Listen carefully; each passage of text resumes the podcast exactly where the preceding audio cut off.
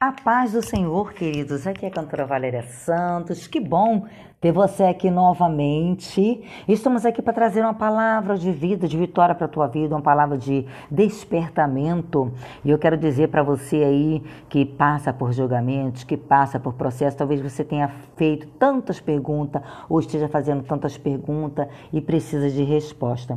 Eu quero ler com você Lucas 23, versículo 8, 9, 10, 11, 12 e 27.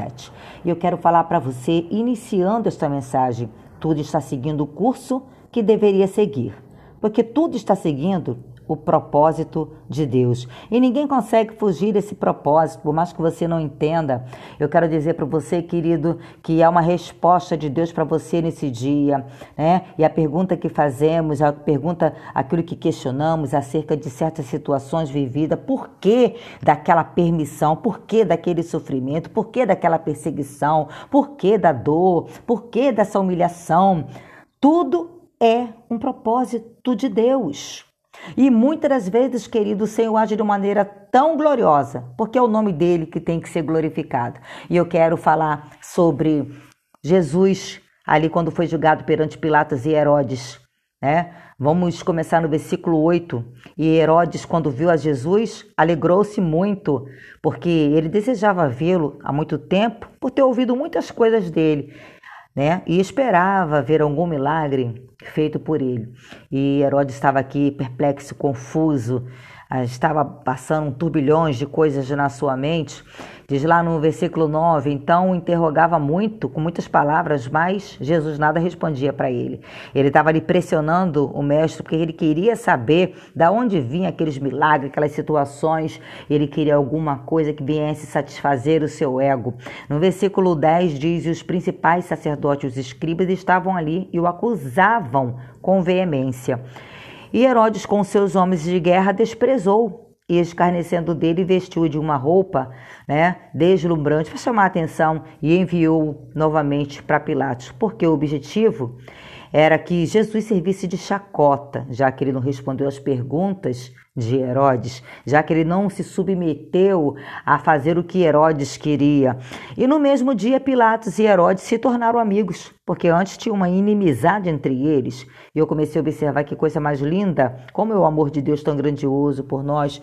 Até no momento de sua dor, o poder de Deus é tão grande que realizou coisas inimagináveis no meio desse povo, porque serviu ali para fazer uma união entre esses dois homens do governo que nem se falava que eram inimigos. E seguia o grande multidão de povo e de mulheres, as quais batiam no peito e o lamentavam. A gente observa todos os dias existe uma multidão, uma multidão que lamenta, que bate no peito, que sente né, aquela ignorância que foi feita, que não se conforma, né, que acha uma pena ser jogado fora aquela oportunidade é, vê a mansidão morrendo, que sente a oportunidade perdida, a bondade perseguida, que sente a falta de amor, que muitas vezes lamenta a perda da inocência que está sendo maltratada, que lamenta o abuso do poder, é o amor sendo pisoteado a cada dia e que lamenta a injustiça e a desigualdade. Mas só a mesma multidão que decide encaminhar com Cristo, apesar de todas essas coisas.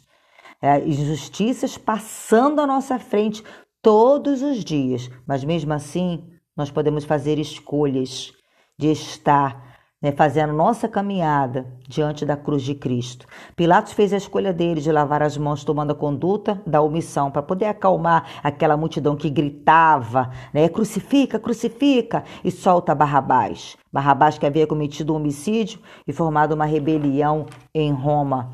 Mas cada um faz a sua escolha. Pilatos tratava apenas dos impostos, das rebeliões que havia sido armada contra Roma, ficava em Cesareia Marítima, mas durante aquelas festas judaicas ele ia a Jerusalém. E Herodes também julgava os problemas que envolvessem a religião e a lei dos judeus. Os dois estavam em Jerusalém nessa época. Sendo Jesus Galileu, Pilatos enviou a Herodes, pois pertencia à sua jurisdição, mas Herodes devolveu a Pilatos.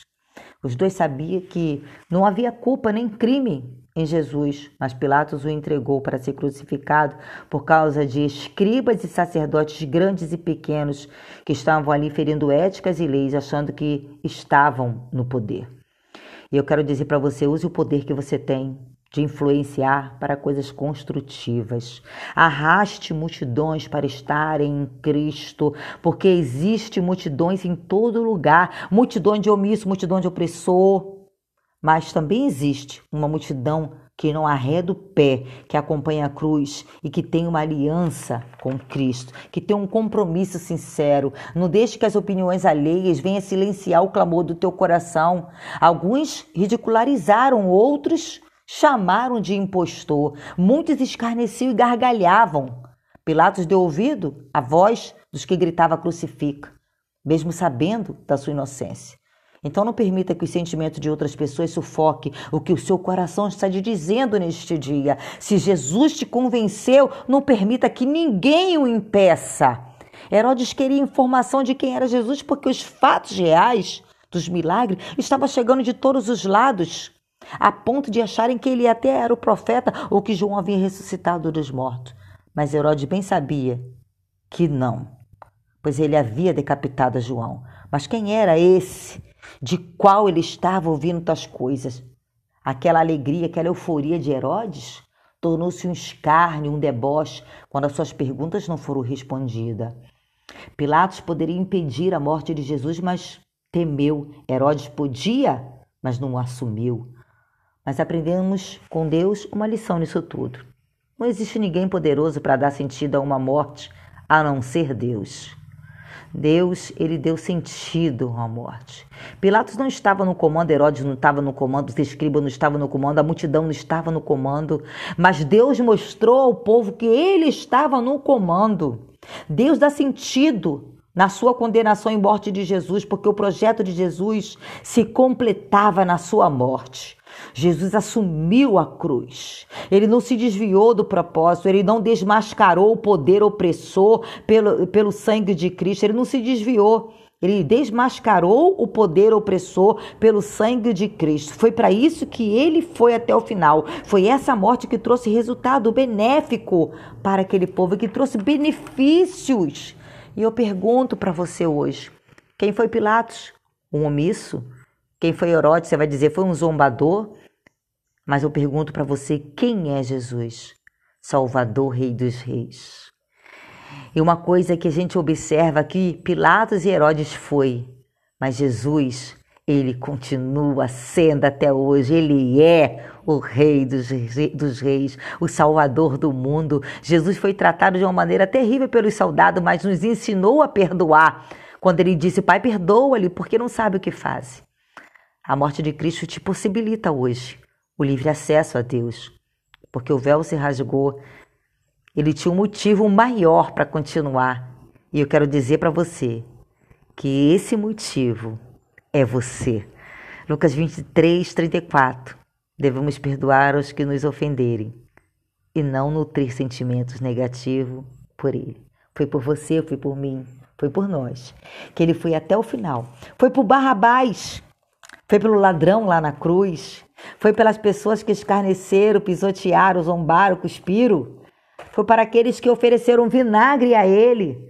Foi para aqueles que não acreditaram. Foi por isso. Mas quando ele ressuscitou, ele mostrou quem estava no poder. Ele está no poder. Ele está no controle da nossa vida. Fique em paz e que Deus te abençoe sempre a você e a sua família. E até a próxima palavra de Deus para a tua vida.